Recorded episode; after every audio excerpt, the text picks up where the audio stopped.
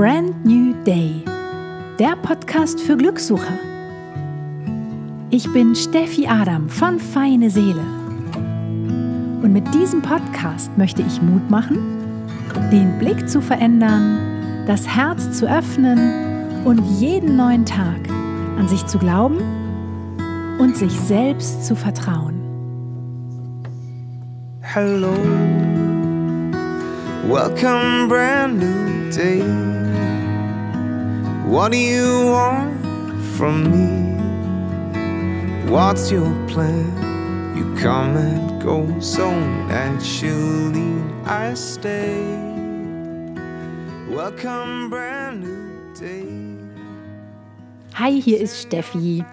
Und heute habe ich die große Ehre, mit Theresa zu sprechen. Und Theresa, vielleicht magst du dich mal ganz kurz vorstellen, ähm, weil ich finde, du hast so ein spannendes Leben. Wir haben ja eben schon im Vorgespräch irgendwie festgestellt, dass wir eigentlich zehn Podcast-Folgen füllen könnten, irgendwie mit unseren Themen. Und ähm, du bist ja gerade in so einer ganz spannenden Lebensphase und ich glaube, dass das etwas ist, was ähm, viele Menschen da draußen inspiriert und auch irgendwie viel Mut machen kann, Dinge einfach mal anders zu machen, als es einem so vorgelebt wird. Also vielleicht magst du dich mal kurz vorstellen. Ja, ich überlege gerade schon, wie, wie weit ich aus, aushole quasi. ähm, ich bin 1981 in Berlin geboren. Ich ähm, bin hier aufgewachsen und ähm, habe eine Schwester und zwei liebevolle Eltern und eine wundervolle Familie hier. Und ähm, nach dem Abitur bin ich erstmal vier Jahre nach Schottland gegangen, habe dort Kommunikation studiert. Und dann bin ich nach Berlin zurück, habe 14 Jahre für die Nationalgalerie gearbeitet und ähm, bin jetzt in so einer zwischen Baum- und Borke-Phase. haben nämlich am ähm, ja, im letzten Jahr habe ich ähm, endlich meinen Herzenswunsch mir seit langem erfüllt und mich getraut, äh, meine Coaching-Ausbildung anzufangen und habe ähm, gleichzeitig im April nach 14 Jahren gekündigt und wir haben entschieden, dass wir mit unseren beiden Kindern, mein Mann und ich, jetzt in gut vier Wochen für sechs Monate auf Weltreise gehen. Super toll. Ja. Das finde ich schon mal eine total mutige Entscheidung irgendwie so. Und ähm, wenn du jetzt so vor mir sitzt, dann sehe ich in dir eine super, super starke Frau. Ich sehe ganz viel innere Stärke. Ich sehe leuchtende Augen und ähm, ich finde das total inspirierend, weil ähm, diesen Schritt jetzt auch zu machen, ähm, ja, für sich so eine Entscheidung fürs Herz zu treffen und rauszugehen aus der Sicherheit und äh, ja, einfach mal zu kündigen und ins Ungewisse zu springen, so ein bisschen. Das äh, fiel dir bestimmt auch nicht so leicht, oder? Ich wollte gerade sagen. Ist, oder hast du es so auf einer Arschbacke? Nee, das, äh, das finde ich, ist ja immer der, der Punkt. Man, man denkt immer, dass man das äh, so sieht, wie jemand ähm, ganz stark ist. Ähm, ich oder bis vor kurzem habe ich mich als gar nicht stark empfunden, überhaupt in meinem Leben nicht als stark empfunden. Echt nicht? Da bin ich ja, da Sehr bin ich jetzt lustig. erst vor kurzem drauf gekommen, dass ich gar nicht so klein und zart und schwach bin, äh, wie ich immer äh, gedacht habe. Ja. Aber natürlich sieht man nicht die die Verzweiflung, die, die mich manchmal einherholt und auch nicht die Tränen, die ich weine, weil ich irgendwie ja auch manchmal natürlich Angst habe vor Ja, dem, was, klar. was kommt. Und ähm, ich glaube, die meisten denken irgendwie so, oh cool, vielleicht auch manchmal irgendwie, ja, das wäre, wenn ich irgendwie genug Geld hätte oder wenn ich genug Zeit hätte, dann würde ich das ja auch machen. Ähm, aber selbst wenn man genug Geld und genug Zeit hat, um sich dann diesen oder sich die Zeit nimmt, um es dann zu tun, heißt das trotzdem nicht, dass das dann ein absoluter Walk in the Park ist, sondern Ja. da hat man einfach mit auf einmal inneren Dingen zu kämpfen, mit denen rechnet man vielleicht auch gar nicht so am, am Anfang. Absolut. Ähm, du hast eben gesagt, dass, äh, dass man die eine, diese bestimmte Seite von dir natürlich auch nicht sieht.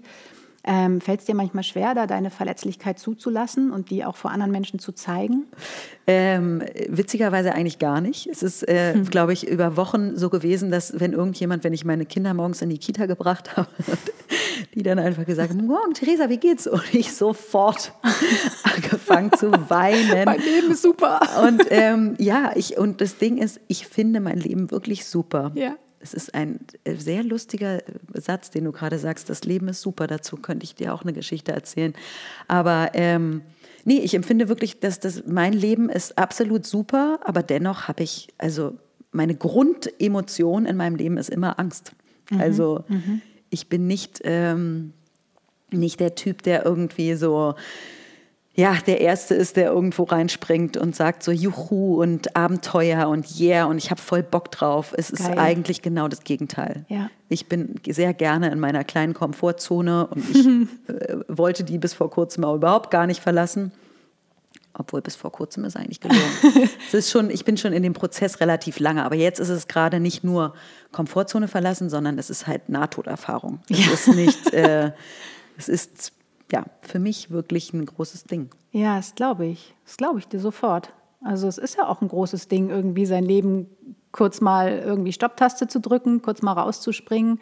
Egal, ob es einem dann hinterher toll gefällt oder egal, ob man es großartig findet, dann zu reisen, aber diesen Schritt halt erstmal zu machen. Also das ist äh, super, super schwer. Also ich kenne das aus meinem Leben auch. Bin ja auch schon ein paar Mal ins Ungewisse gesprungen. Und das, das Ding ist ja auch, du bist ja auch nie fertig. Weißt du, du kannst dich ja irgendwie noch so toll vorbereiten oder glauben, du wärst super vorbereitet, aber es kommt irgendwann ja immer der Moment, wo du springen darfst.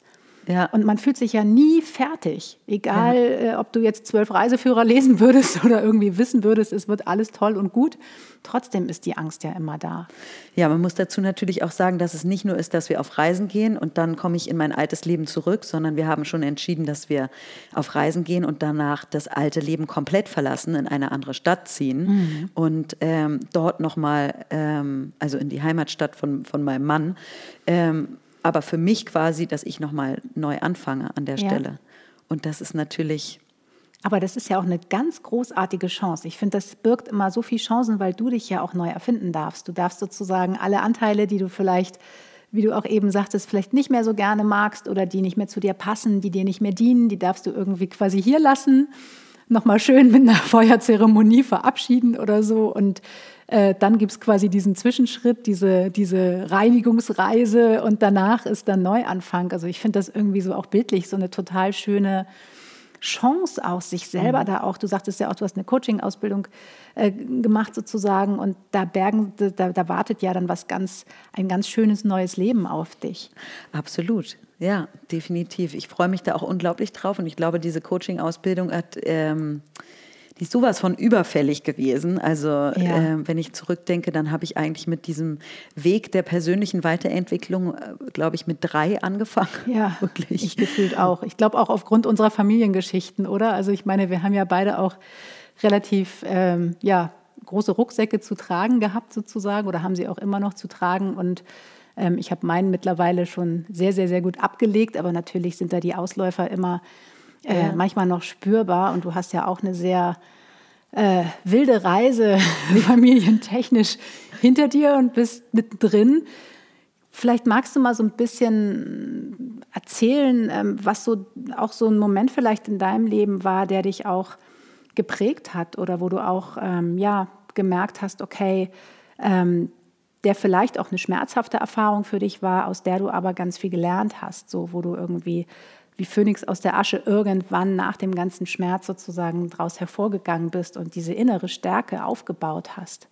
Ja, ähm, also erstmal kann ich sagen, mit dem, mit dem Familienrucksack, ähm, das habe ich nie so empfunden am Ja. Anfang. Es war für mich, ähm, ich hatte in meinem, also in meinem Bild, sage ich jetzt mal, die absolut perfekte Situation. Also ich hatte, wie gesagt, ich hatte Eltern, die, oder ich habe immer noch Eltern, die zusammen sind, seitdem sie 18 sind und die irgendwie ein gutes Team sind und ähm, die, ähm, ja, wahnsinnig liebevoll. Also das ist eigentlich so der Hauptpunkt. Ja. Ich habe und das ist, glaube ich, auch so ein Punkt, der bei mir so, einen- so einen großen Zwiespalt hervorgerufen hat. Auf einmal, auf der einen Seite hatte ich halt wundervolle Großeltern, tolle, tolle ähm, Eltern, tolle Schwester und gleichzeitig ähm, war ich aber immer unglücklich und ähm, war gefühlt äh, als Kind immer, habe ich, ich habe mich immer geschämt. Ich konnte mich überhaupt gar nicht sagen, wofür ich mich geschämt habe, weil ich war sehr, sehr angepasst, immer sehr, sehr brav. Ähm, meine Mutter hat dann irgendwann, als ich 13 war oder so, hat sie gesagt, willst du dir vielleicht mal die Haare färben oder, oder irgendwas irgendwas, Verrücktes irgendwas, machen. irgendwas Verrücktes machen. Das irgendwie so, bevor du jetzt irgendwie irgendwann später auf die Idee kommst. Ich war wirklich, ähm, ich habe immer versucht, möglichst wenig aufzufallen, niemandem zur Last zu fallen, auch so ein bisschen everybody's darling.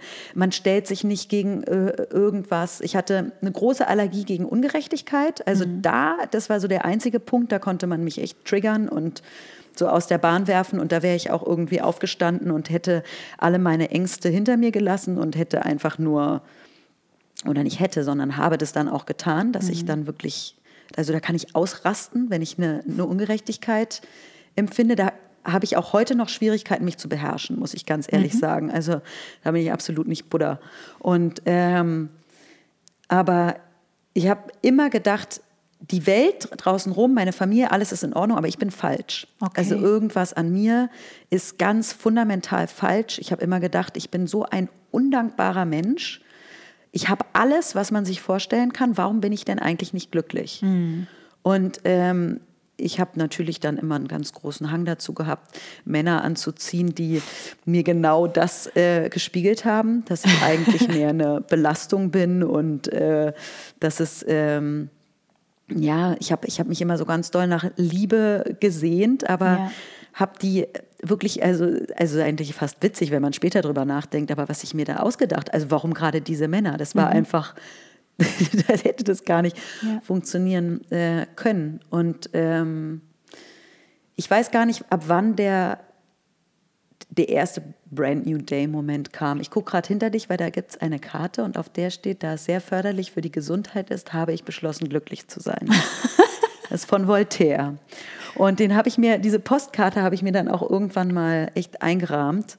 Und ich glaube, das muss so zu Abiturzeiten gewesen sein, weil ich irgendwie begriffen habe, dass ähm, das was mit einer Einstellung zu tun hat. Also, dass es was Ja. mit meiner Einstellung zu tun hat, dass ich mich fühle, wie ich mich fühle. Und ähm, dass alles, was mir begegnet, auch irgendwie mit mir zu tun haben muss. Dass es nicht so ist, dass die Männer einfach nur gemein sind und ich immer zufälligerweise total ins Klo greife. Wobei ich zur Verteidigung der Männer sagen muss, ähm, die waren eine große Herausforderung, bis ich meinen Mann ähm, getroffen habe. Aber ähm, sie haben definitiv alle einen Riesenplatz in meinem Herzen. Ich bin mit keinem ähm, im Streit oder irgendwie, sondern man hat immer noch Kontakt. Es ist immer noch, also diese Basis ist absolute Liebe. Aber äh, ich habe einfach begriffen, danke, liebe Männer, die davor waren, dass, ihr, dass wir nicht geheiratet haben, sondern es hätte einfach nicht, es hätte einfach nicht gepasst. Und dann kam irgendwann der Moment, wo ich dann den, richtigen gefunden habe. Das war auf jeden Fall sehr schön. Schön. Aber ähm, ja, was war noch ein großer, ich überlege, es gibt einfach so wahnsinnig viele große und auch kleine Momente, dass ähm, ja, Ja. ich einfach sagen kann, der, diese, diese Postkarte, diese Postkarte in den Händen zu halten, das war für mich ein, ein großer Moment, obwohl Mhm. er vielleicht einfach nur äh, ja, an einem, an einem Kiosk war. Und Ja. ähm, ich habe irgendwie, irgendwie in dem Moment was begriffen, was ich, glaube ich, nicht begriffen hätte, wenn ich jetzt gesagt hätte, ich mache jetzt Bungee-Jumping in, in sonst wie. Es brauchte gar nicht dieses große Ding, sondern das war einfach nur dieses kleine. Und ähm, ja, es gibt ganz viele. Ich überlege, vielleicht, wenn du mir noch eine Frage stellst, vielleicht fällt mir dann noch, noch mehr ein, was es aus mir rauskitzelt. Es ist ja hier kein Frage-Antwort-Spiel. Was ist deine Lieblingsfarbe genau? Ja, genau. Nein, ähm, du sagtest ähm, eben ja auch, dass die ähm, sozusagen die Männer eine große Herausforderung für dich waren.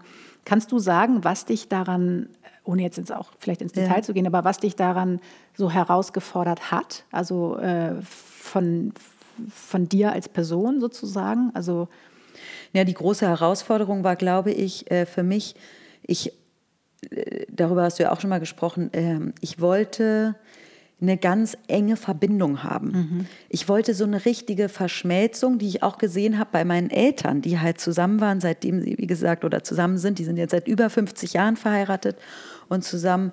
Ich habe immer gedacht, dass man diesen einen Menschen findet und mit dem verschmilzt man und dann ist man glücklich und dann ist alles in Ordnung. Ja. Und ähm, was ich ganz lange nicht begriffen habe, ist, dass, nee, das läuft halt andersrum. Du musst erstmal zusehen, dass du mit dir selber absolut im Reinen bist. Und Ja. dann kannst du diese Beziehung leben, die du ähm, dir wünschst. Und das Lustige ist, dass ich mir jetzt diese Verschmelzung, diese hundertprozentige Verschmelzung, nach der ich mich damals so gesehen habe, absolut nicht mehr mit meinem Mann wünsche. Natürlich in Momenten, klar, aber äh, ich möchte nicht äh, wie so Pat und Patterchen Ja. immer nur nebeneinander sitzen und äh, pausenlos ausschließlich äh, Händchen halten. Ich finde es wahnsinnig schön und toll, dass ähm, wir unsere eigenen äh, Ja. Erlebnisse haben und Erfahrungen haben und dann wieder zusammenkommen und uns darüber austauschen können. Aber ich, ähm, nach dem, was ich damals glaubte, mir das absolute Seelenheil zu bringen, das ist es halt nicht gewesen. Ja, das stimmt. Und das hat ganz, ganz lange gebraucht. Also das hat wirklich, ja, dann gebraucht, bis ich dann 30 war. Ich bin jetzt. Ja, aber es ist- 37 übrigens, falls sich die Leute wundern, wie alt ich bin. Genau.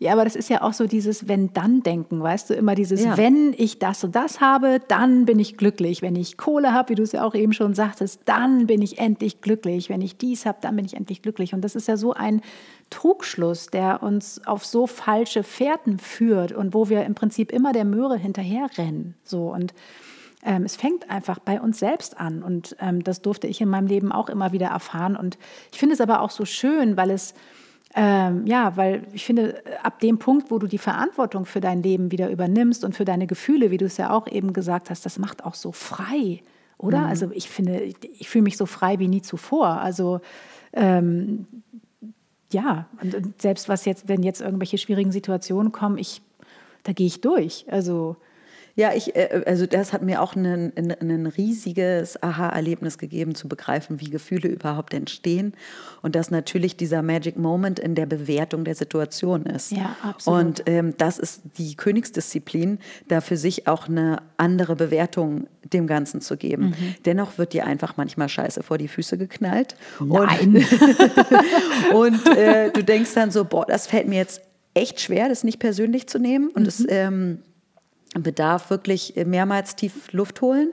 Und dann eine neue Erfahrung, die ich jetzt auch gerade vor kurzem machen durfte, zu sagen, und ich bin nicht Buddha. Also ähm, ich bin trotzdem noch ein Mensch und diese Erwartungshaltung zu haben, nur weil ich mich jetzt irgendwie seit gefühlten äh, 30 Jahren auf dem spirituellen Weg quasi befinde, heißt trotzdem nicht, dass ich nicht permanent an irgendwie auch eine weitere Grenze stoße. Ja, na und, klar. Aber es ist so lustig, weil diese, diese, diese Stufen wirklich, auch von denen Hermann Hesse, glaube ich, mal gesprochen hat, ähm, die sind für mich so erkennbar geworden. Jedes Mal, wenn man das dann schafft, diesen, diesen Sprung zu machen auf so eine neue Stufe und du gerade da stehst, wirklich so oben, so, yeah, ich hab's geschafft, oh, jetzt ist alles super, ja, mega. Und dann, bam, dann kommt gleich das nächste Ding, Ja. wo du einfach denkst, also damit habe ich jetzt einfach nicht gerechnet.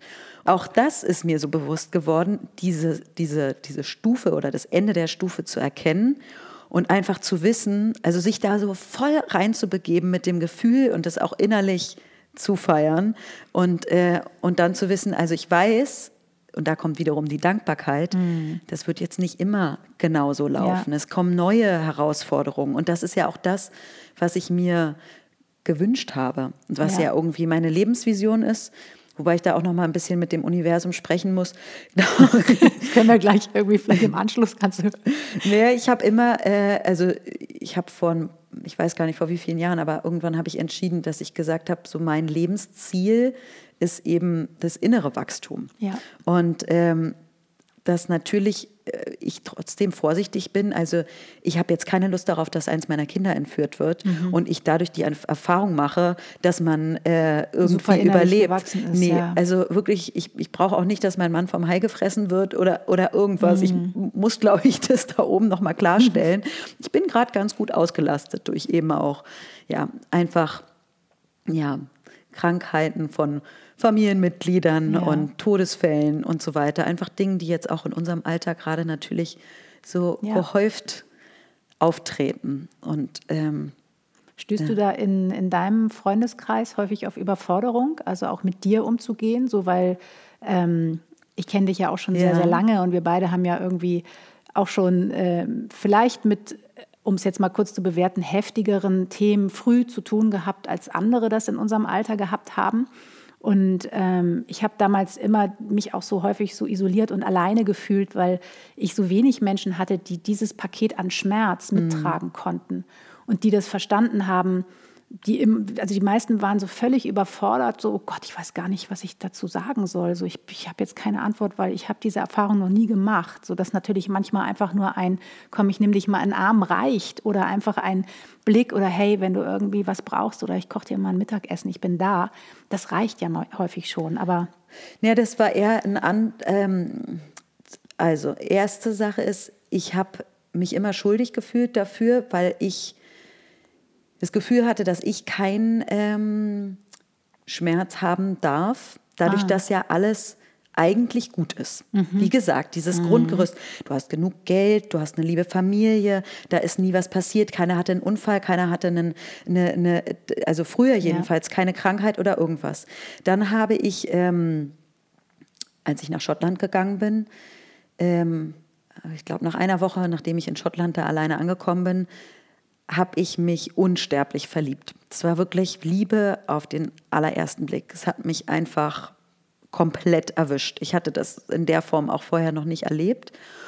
Und ähm, der Haken an der Sache war, dass das ein Mann war, der massive Schwierigkeiten hatte. Also es war ein äh, wundervoller Mensch, der unglaublich kreativ und ein Wissen hatte, was mhm. wirklich, ich habe nie wieder jemanden getroffen, der mhm. so ein, wie eine Enzyklopädie durch die Gegend läuft, der jetzt wundervoll schreiben konnte, der das Herz am rechten Fleck hatte, aber leider überfordert war in der Form, dass er manisch-depressiv war, dass er Alkoholiker war, ja. dass er einfach mit sich nicht zurechtkam. Ja. Und hinzu kam auch noch, dass in Schottland, dadurch, dass das ähm, Gesundheitssystem da wirklich ein bisschen ein anderes ist, ihm wurden dann teilweise Sachen angeboten, er könnte irgendwie alle acht Wochen eine Stunde beim Psychologen bekommen. Und ähm, das hätte einfach was ganz anderes gebraucht. Und ich glaube, das ist auch so ein Grund, warum ich äh, schon lange das Bedürfnis hatte, entweder Psychologie vielleicht nochmal zu studieren oder eben jetzt Coach zu werden. Ich habe das Gefühl, wenn es damals vor 15 Jahren, als das mhm. quasi war, oder jetzt ist es sogar noch 2001 war das, genau, vor 18 Jahren, ähm, wenn es sowas gegeben hätte wie, wie Online-Kurse, wie Coaching, wie, ja. wie mehr Bücher, äh, mit Sicherheit gab es Bücher, klar, aber das hat ihn nicht erreicht. Und ähm, es gab niemanden, der ihm helfen konnte. Ja. Und ich habe geglaubt, dass wenn man nur genug Liebe für jemanden empfindet, dass man den dann heilen kann. Ja. Und ich musste leider die schmerzliche oh. Erfahrung machen, dass ähm, auch die Liebe nicht alles mhm. besiegen kann. Und ähm, das war eben ein Punkt, da haben sich meine Freunde, was die sich anhören mussten, über Jahre. Wir waren ja wirklich fünf oder sechs Jahre dann wirklich miteinander verbandelt. Ja. Wir waren natürlich nicht immer zusammen zusammen, weil das unmöglich war, mit dieser Krankheit, ja, mit jemandem eine, eine, Beziehung zu haben. Aber meine aller, allerbeste Freundin, die ich kenne, seitdem ich drei Jahre alt bin, die hat dann wirklich, nachdem ich dann auch zurück nach Deutschland gekommen bin, das war nämlich so, dass meine Mutter dann 2005, als ich mein Studium beendet habe, meine Mutter gesagt, sie würde sich wahnsinnig wünschen, dass ich äh, zurückkomme nach Hause für zumindest ein Jahr. Und natürlich als weise Mutter hatte sie den, die Idee, dass ich einen räumlichen Abstand brauche mhm. zu diesem mhm. Mann, um mhm. mich selber mal wieder zu sammeln und zu finden. Ähm, und dann hat äh, eine eben diese allerbeste Freundin zu mir irgendwann, als ich dann wieder mit ihm zusammen war, nachdem wir uns ja schon 20 Mal quasi getrennt hatten, okay. hat sie dann gesagt, Theresa, es tut mir unglaublich leid, du bist meine älteste Freundin und ich bin äh, immer noch deine Freundin, aber ich möchte den Kontakt mit dir abbrechen, weil ich kann das nicht mehr ertragen. Mhm. Ich kann es nicht mehr ertragen, das mit anzusehen, wie sehr du leidest, ja. wie sehr ich nichts dagegen tun kann, dass du leidest und wie sehr es mich auch selber ärgert, quasi, dass du es nicht schaffst, von ihm loszukommen. Und das war für mich natürlich oh. auch, das war ein, eine, eigentlich eine meiner tiefsten, dunkelsten Stunden in meinem Leben, weil ich gedacht habe, so jetzt auch noch die Person ja. zu verlieren. Aber habe ich dann gedacht, das packe ich nicht. Wenn ich, weil ich wusste, wenn ich meine beste Freundin verliere, dann würde irgendwann meine Schwester sagen, sie kann es nicht mehr ertragen, dann würden meine mhm. Eltern sagen, sie können es nicht mehr ertragen. Andere Freunde, die vielleicht nicht ganz so eng sind, würden sich einfach abwenden und mhm. wären vielleicht nicht mehr erreichbar, würden es nicht so klar äußern. Aber ähm, ich habe dann ähm, wirklich gesagt, okay, äh, ich glaube, irgendwas muss sich ändern. Mhm. Und er kam dann nochmal nach Deutschland und komplett manische Phase, absolut nicht kontrollierbar, kompletter Albtraum. Jede Nacht, ich musste dann natürlich auch, ich hatte ja gerade auch einen Job angefangen und so, ich musste dann irgendwie arbeiten gehen und er war die ganzen Nächte weg. Ich wusste nicht wo. Ich habe mir natürlich irrsinnige Sorgen gemacht. Ja. Ich habe immer gedacht, ich ja, ich kann ihm irgendwie helfen, ich kann ihn irgendwie heilen. Oh, und dann so musste ich ja. das loslassen.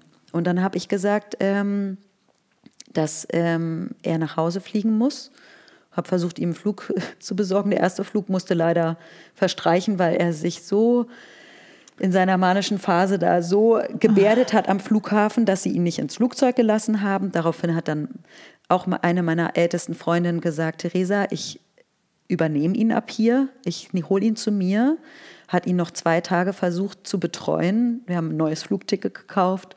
Wir haben uns noch einmal gesehen und er hatte einen ganz kurzen, klaren Moment und hat gesagt, ähm, ja, See You Next Life as Butterflies. Und das oh. war auch der allerletzte, das allerletzte Mal, dass ich ihn gesehen habe. Und 2016 ist er ja dann auch verstorben. Und das war echt, das war echt so ein Punkt, ja, okay. Und ich weiß noch ganz genau, ich bin zum Bundesplatz gelaufen in Berlin, habe ihn dort an der, an der S-Bahn verabschiedet und auf dem Weg zurück nach Hause ähm, habe ich eine Psychologin angerufen und ja. habe gesagt, so, ich brauche echt Hilfe.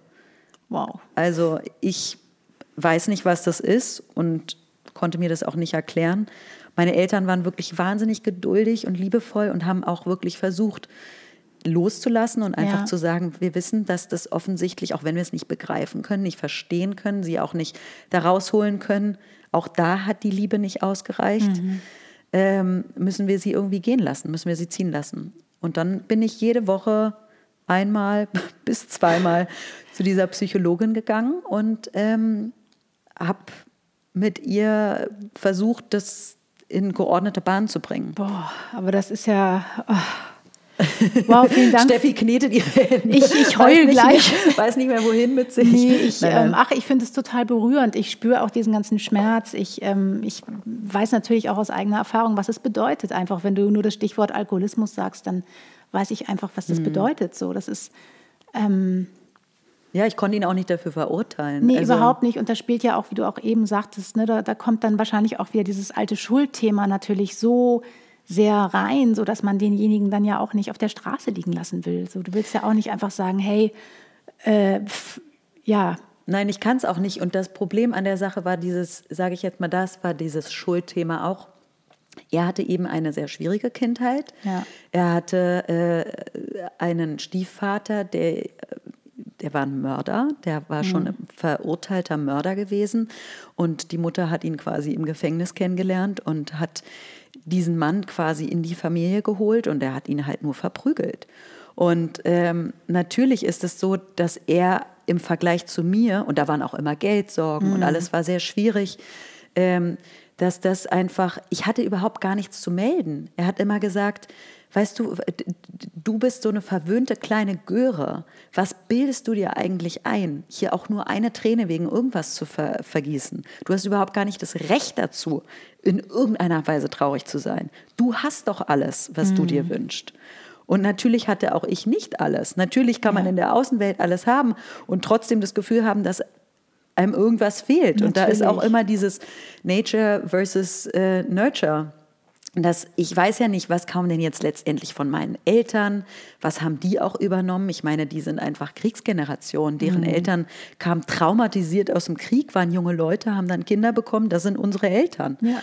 Und ähm, auch bei denen, auch wenn da keine Bomben gefallen sind in deren Kindheit, tragen die trotzdem ein riesen, riesengroßes ja, Paket. Ja, absolut, klar. Und sich da immer dieses, dieses, dieses Argument war ja von meinem damaligen Freund immer, du hast wirklich absolut gar nichts, worüber du dich beschweren kannst. Und das war dann der Moment, wo auch dieser Konflikt war, dass ich mich falsch gefühlt habe. Ja. Dass ich mich falsch gefühlt habe, dass ich nicht ähm, warum kann ich eigentlich nicht glücklich sein? Und mhm. da kam dieser Spruch wieder, da es sehr förderlich für die Gesundheit ist, habe ich beschlossen, glücklich zu sein. Und irgendwann habe ich gesagt, ich treffe jetzt einfach diese Entscheidung, auch wenn ich mich nicht danach fühle. Und es war dann auch ein gewisser Prozess, so ja, fake it till you make it. Ja. Ich muss einfach so tun, als wäre ich fröhlich, um vielleicht auch dieses Gefühl in mir entstehen zu lassen. Mhm.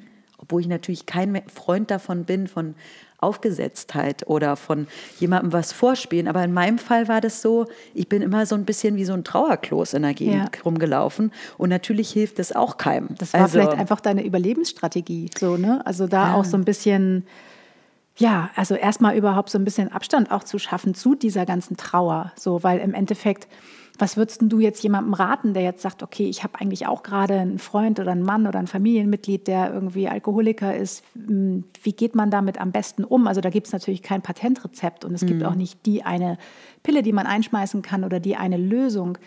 Ähm, wie kann man sozusagen A, damit umgehen, aber auch selber nicht zugrunde gehen? Ne? Weil das ist ja auch so ein wichtiges Thema. Du kannst ja nicht deinen Energietopf permanent los, äh, so leer saugen lassen und ja. irgendwann selber da stehen und eigentlich keine Energie mehr für dich selbst übrig haben. Und das ist ja so ein schmaler Grad, weil man merkt das ja häufig gar nicht, gerade wenn man demjenigen auch helfen möchte und ähm ja, das war damals ein wichtiger Punkt, weil ich habe mich natürlich auch mit dem Thema auseinandergesetzt. Ich habe versucht, Bücher zu finden. Es gab sehr wenig. Ja. Es gab an Unquiet Mind, hieß es ja, damals, ich, ich weiß nicht von wem.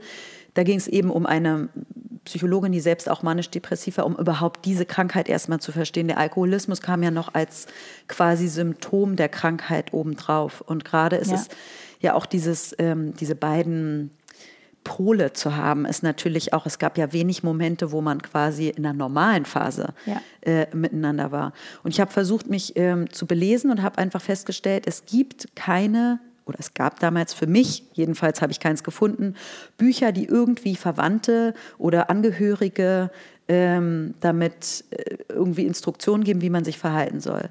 Seine Familie war so, und das ist auch ein großer Punkt, die, die Schwester hat komplett den Kontakt abgebrochen, die Mutter auch zum größten Teil.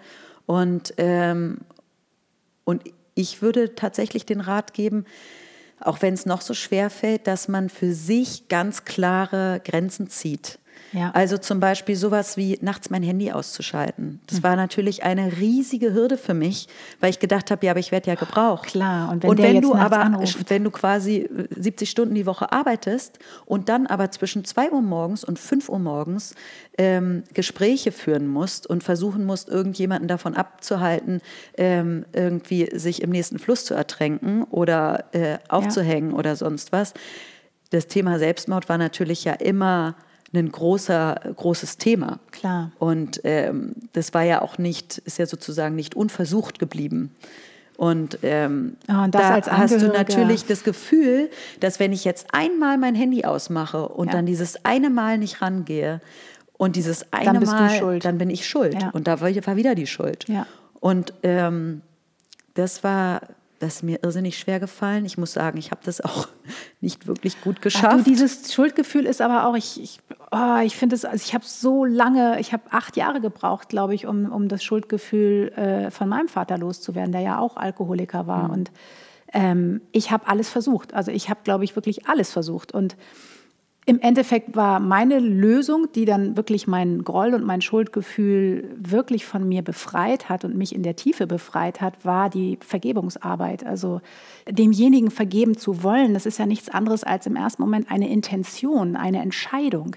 Die musst du selber treffen. Aber also ab da war mein kompletter Groll weg, meine ganze Wut war weg, meine Schuld war weg. Und das ist bis heute so geblieben. Also ähm, und ich bin so froh, weil es fühlt sich für mich so an, als hätte ich so alle Gummibänder und diesen ganzen Rucksack einmal so abgesetzt und bin so frei wie nie. Ne? Und wie bist du denn damals, ähm, ja, auch mit deiner Überforderung so umgegangen? Weil das ist natürlich ja auch äh, heute. Ja, ich bin zum Psychologen gegangen. Genau, Ganz, aber wie äh, hast du Kraft geschöpft? Also gab es irgendwie Moment, wie, wie, was waren so Rituale von dir oder Dinge, die du getan hast, um ja, damit du nicht zugrunde gehst? Also du sagtest gerade, das Handy ausschalten war so eine Geschichte. Das war eine Sache, klar. Äh, körperlich ähm, habe ich mich durch Yoga stabilisiert. Mhm. Das war so. Ähm, Yoga fing 2001 an. Ja. Da bin ich das erste Mal in Schottland in ein Yoga-Studio gegangen. Oder es war so ein alter kleiner Guru. Ich habe mich totgelacht. Ich konnte überhaupt nichts damit anfangen. Es war irgendwie so fern für mich. Und ähm, ich bin dann wirklich viel zum Yoga gegangen. Ich bin ja, spazieren gegangen. Ich habe mich auch mit Freunden getroffen. Das, ähm, ich glaube, was äh, ganz wichtig ist, was ich auch jemandem raten würde, ist wirklich schon eine Grenze auch zu setzen zu einem gewissen Punkt und zu sagen, bis hierhin und nicht weiter. Weil egal, wie sehr man äh, sieht, dass der andere in einer Notsituation ist und auch nicht anders kann, ist es wichtig, für sich selber eine Barriere aufzubauen. Ja. Eben wie, wie ich schon gerade meinte, mit dem Handy und alles andere habe ich nicht wirklich geschafft. Also ähm, wir haben uns dann auch noch Briefe geschrieben mhm. und es war wirklich an einem Punkt, dass ich ähm, dann gesagt habe, ich bin dankbar, also ich habe wirklich aufgezählt für alles, was mir diese Beziehung gegeben hat, auch, ja. weil sonst hätte ich es ja nicht gemacht. Sie hat mir ja was gegeben. Ja. Und ähm, habe alle meine Dankbarkeit in diesen Brief gepackt und habe aber auch gesagt, dass es mir unendlich leid tut, aber dass ich mir wünsche, dass wir zehn Jahre lang keinen Kontakt miteinander haben. Und ähm, das war immer, ich habe es versucht, aber immer wenn er mir dann geschrieben hat, dann habe ich gedacht, aber das ist ja jetzt auch unhöflich, nicht zu antworten. Zum Geburtstag dann Pakete geschickt und Karten mm. und so. Und da über den Weg hat er mich natürlich immer wieder gekriegt. Ja. Und dann habe ich gesagt, auch wenn du mir Karten schickst oder Pakete, ich, ich, ich nehme sie an und ähm, ich bedanke mich im Voraus, aber ich werde nicht antworten. Ich werde zehn Jahre lang keinen Kontakt mit dir haben. Wow. Und äh, das ist mir wahnsinnig schwer gefallen und ich habe immer in meinem Kopf so visualisiert, wie wir eines Tages, wenn wir alt sind, uns irgendwo wiedersehen und ähm, einen Spaziergang machen oder so und, und ein bisschen darüber lachen, wie es mhm. damals war und wie wir da durchgegangen sind. Und dann war es aber so, als die zehn Jahre rum waren, in dem Jahr ist er gestorben. Nein. Und ähm, das war oh. ganz kurz davor. Ja. Ich weiß gar nicht, ob ich nach zehn Jahren den Kontakt quasi aufge, also dass ich, ob ich das initiiert hätte. Ja. Ich war damals halt auch hochschwanger mit meiner zweiten Tochter. Ich habe einen Sohn und eine Tochter. Aber die Nachricht dann, dass er gestorben ist und dass es quasi final zu Ende ist, war natürlich dann schon noch ein Schlag. Naja, logisch. Also, klar. also auch, als, äh, auch als Mensch ja einfach so mhm. äh, nochmal diese. Aber was schön war, ähm, ich habe das durch einen Freund erfahren von ihm, der ähm, quasi, die waren zwischendurch, also sie waren sehr eng befreundet, dann waren sie wieder Feinde, was natürlich auch der Krankheit bedingt war, dass man mit Freunden da teilweise Schwierigkeiten hat. Und äh, dieser Freund hat mir eben gesagt, dass er gestorben ist. Und dann hatte ich seiner Schwester einen Brief geschrieben. Und ähm, da ging es eben auch nochmal um diese Schmetterlinge, weil er auch gesagt hat, wir sehen uns nächstes Leben als Schmetterlinge und dass er so ein Schmetterling war irgendwie auch. Und ähm, hm der hat halt immer mit, mit den Tieren gesprochen und der war einfach auch so ein Freund, der hat jedem immer, der hatte wunderschöne, wunderschöne Handschrift, hat oh. immer so Tapes gemacht, wie man sie früher noch macht und Ach, äh, Sachen verschickt. Und, ähm, Kriegst du immer noch mal Zeichen irgendwie in Form eines Schmetterlings oder so? Spatzen, ja. Spatzen? Bei mir sind, äh, sind Spatzen, Ach, die äh, irgendwie kommen, aber genau, und ich hatte diese Rede äh, seiner Schwester geschrieben und dann kam ich da hochschwanger zu dieser Beerdigung 2016 und ähm, dann saß ich in der Kapelle und die, ähm, ja, äh, wie nennt man das, Pfarrerin oder was auch immer das war, die hat dann gesagt, ja, sie hat lange überlegt, was sie für Worte heute spricht, aber hat dann einfach meine E-Mail an die Schwester vorgelesen. Mhm. Und danach war das so ein bisschen eine komische Situation, weil dann wurde ich so ein bisschen gehandelt als die, die, die Witwe. Ah. Also, weil das war ja so, die kannten mich ja auch alle und ich stand da irgendwie völlig alleine. Aber das Komische war, ich habe nie wieder geweint darum, dass ah. er gestorben ist. Also ja. ich glaube ehrlich gesagt, für ihn war es eine Erlösung. Ähm, das würde vielleicht, ja, andere würden das vielleicht anders sehen, aber ich habe ich hab das Gefühl gehabt, für ihn war ähm, war das kein schöner Ort hier auf ja. der Erde. Und er Ist hat da auch sich, so ein Stück Last von deinen Schultern gefallen, ja, sozusagen. Ich, mir, meine größte Horrorvorstellung war, dass er auf der Straße landet und ja. ähm, Drogen nimmt und, ähm, und, und verendet, so, so, so elendig. Mhm. Also er ist zu Hause gestorben in seiner, in das seiner ist schon Wohnung. mal schön, weil häufig traut man sich ja, auch gar nicht, irgendwie solche Worte mal über seine Lippen zu bringen, dass man sagt, so Mensch, ich war fast ein wenig erleichtert sozusagen, mhm. dass er gestorben ist, weil das äh, macht man ja quasi nicht nicht? Oder ähm, Ja, nee, ich bin dankbar dafür, dass er, ähm, ich glaube, dass es im Endeffekt, also über die genaue Todesursache weiß ich nicht viel. Ich weiß, dass er zu Hause gestorben ist. Mich hat es unglaublich beruhigt, dass ihn direkt am nächsten Tag jemand gefunden hat, Ja. dass er nicht irgendwie in seiner Wohnung geblieben ist und man gedacht hat, ähm, er das hätte mir das Herz gebrochen, wenn niemand sich dafür interessiert hätte, dass er von dieser Welt gegangen ist, so Ja. ungefähr. Und das war auch schön zu sehen bei der Beerdigung, wie viele Menschen gekommen sind und wie viele dann doch Abschied genommen haben, auch wenn er sich ja mit vielen Leuten eben gerade auch am Ende sehr ähm, überworfen hat. ja, und klar. dass da dann, dass dann die- trotzdem die, Leute da sind. Ne? dass Und- sie dann gekommen sind, genau. Und ich hatte, ähm, ich habe das eigentlich immer, dass ich da schon irgendwie auch so einen Draht habe. Also bei allen verstorbenen Verwandten hatte ich das, dass ich von denen geträumt habe, sehr intensiv. Und bei ihm hatte ich tatsächlich, ähm, ich bin kurz danach nach Griechenland gefahren auf eine Yogareise und wir sind immer morgens um vier aufgestanden, haben meditiert und in dieser Meditation, in der einen kam er dann. Und dann haben wir das nochmal uns angeschaut und dann haben wir hab ihm noch ein paar Engel auf den Weg gewünscht und seitdem ist er auch weg. Also ich muss sagen, er ist super. nicht, ähm, ja.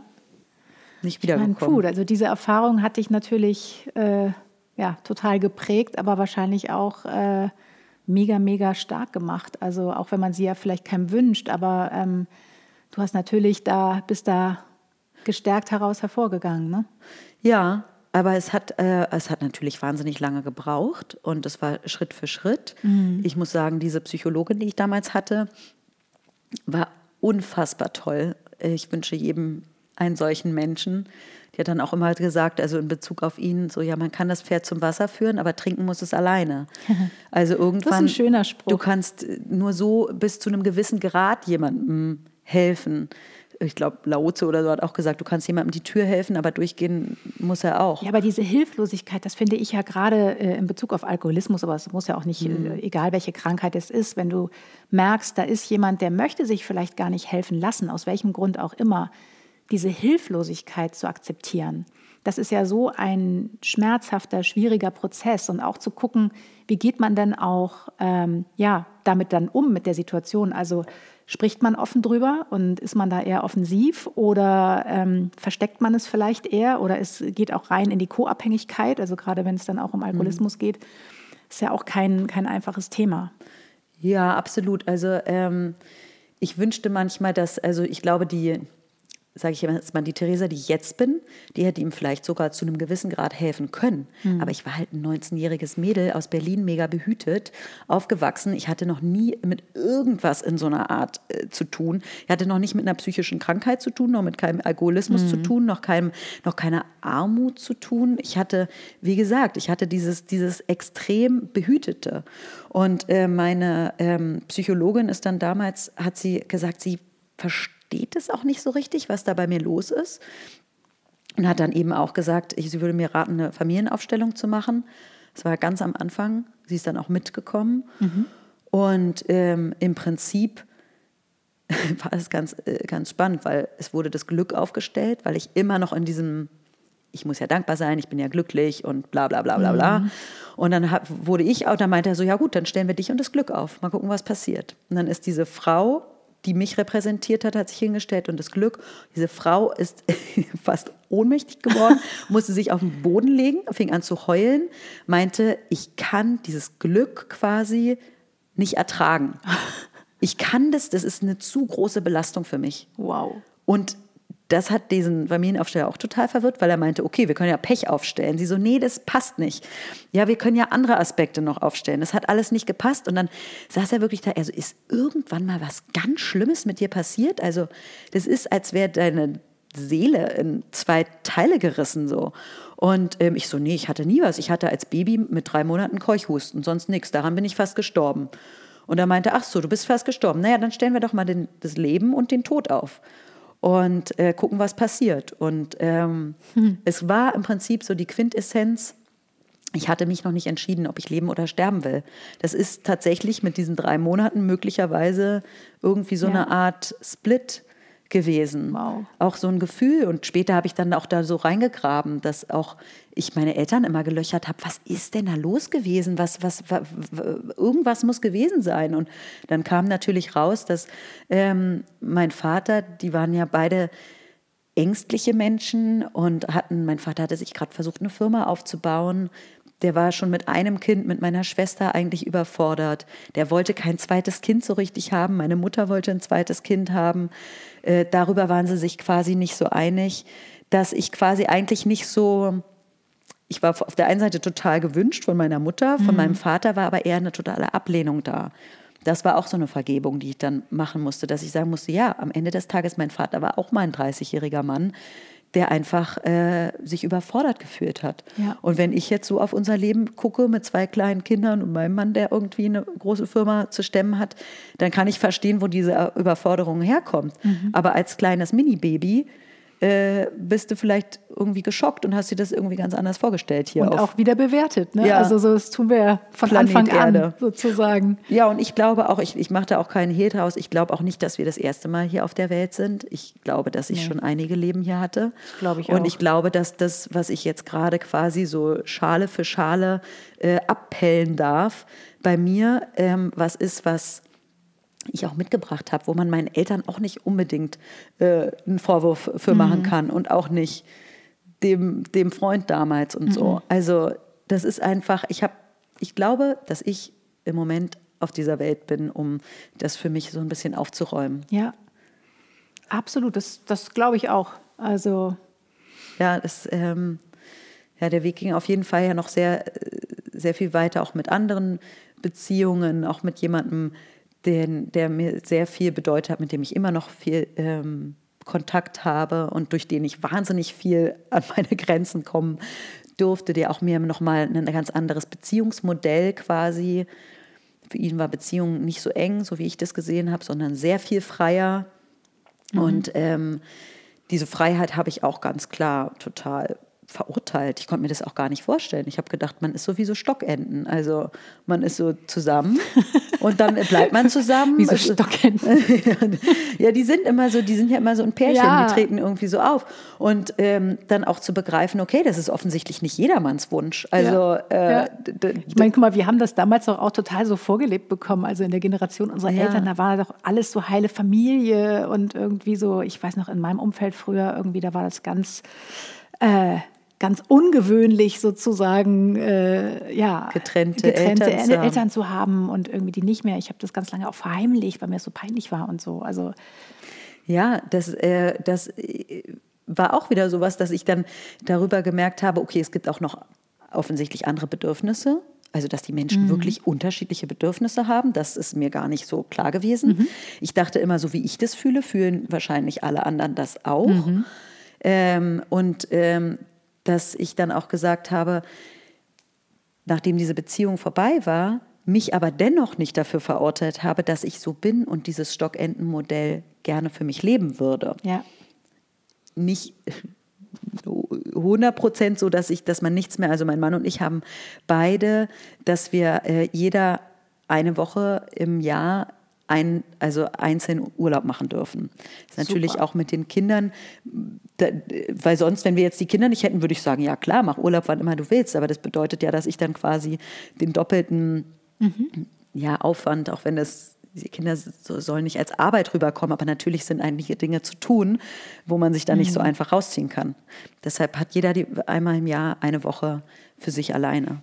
Und, Ach, wie schön. Und, das, und trotzdem. Toll, dass ihr euch das auch nehmt, auch als Familie sozusagen, weil ich finde das ja auch total wichtig und ähm, ja, einfach Individuen zu bleiben, also Ja. in einem gewissen Rahmen und ähm, ja, auch noch im Kleinen, man kann es ja auch im Kleinen machen, einfach Dinge zu tun, die einem selbst gut tun, die nichts mit der Familie zu tun haben, um auch wieder mal was andere Inspirationen zu bekommen, was zu erzählen zu haben, wie auch immer, nicht in so ein Abhängigkeitsding reinzukommen und Ja, absolut. Großartig. Und ähm, ja, auch, ähm, dass wir beide äh, auch, haben wir auch eine Woche im Jahr, dass nur mein Mann und ich zusammen äh, irgendwo hinfahren. Ja, dann ist ja jetzt das halbe Jahr Ist ja- zusammen ist auf ja- einem Haufen, ist ja ein Klacks. Genau, ne? das, das wird dann auf jeden Fall nochmal. Ja, das unter einen Hut zu bekommen, ist tatsächlich nicht so einfach. Wenn du schon eine Woche hast, für dich alleine, für den Mann alleine, fürs Paar alleine und Ja. dann noch mit den Kindern, dann kannst du mal ausrechnen, Ja. wie viel Urlaub du theoretisch äh, machen müsstest.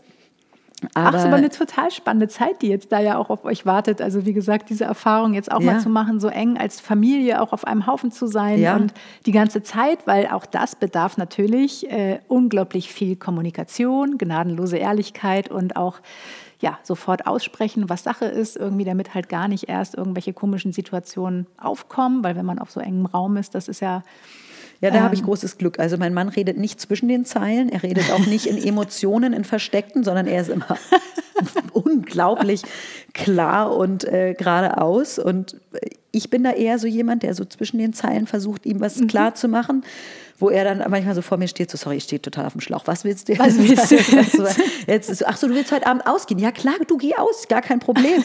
Ja, wäre es nicht eventuell gemütlich für dich, wenn du jetzt heute Abend auf der Couch, und Ach ist ja. auch so nett und die Kinder hast du ja auch so lange nicht gesehen und er so äh, Fragezeichen und dann so, ach du willst ausgehen? Ja klar, geh aus. super, genau.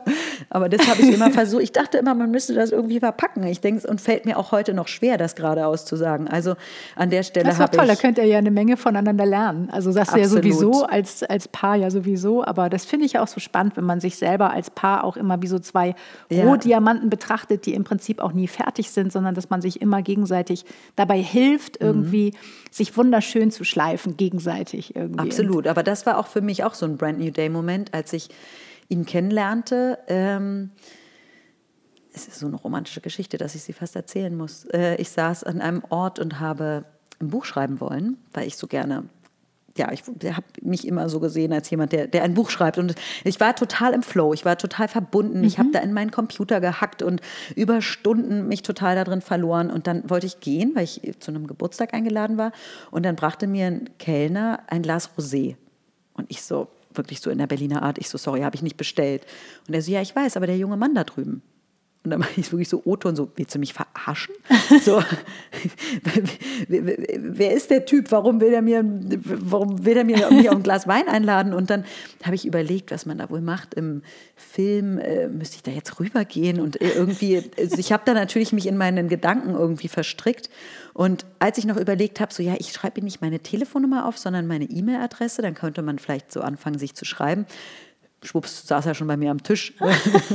Meinte so, sorry, Entschuldigung.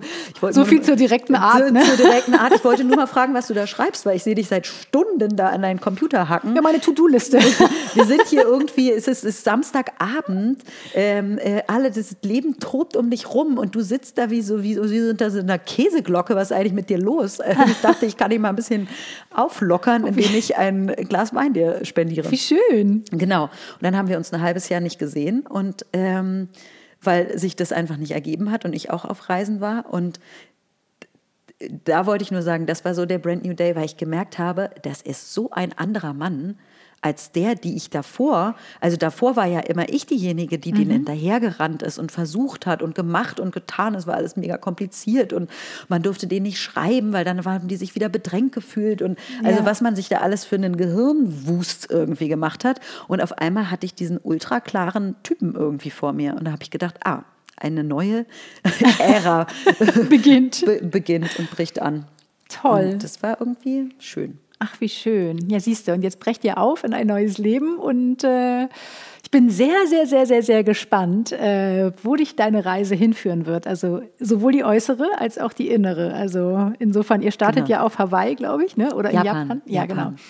Und äh, ist ja beides großartig und Ach Mann, also ich könnte jetzt auch noch stundenlang mit dir weiter Ja. quatschen, aber ähm, vielleicht wiederholen wir das einfach irgendwann nochmal, weil ich glaube, Themen haben wir genug.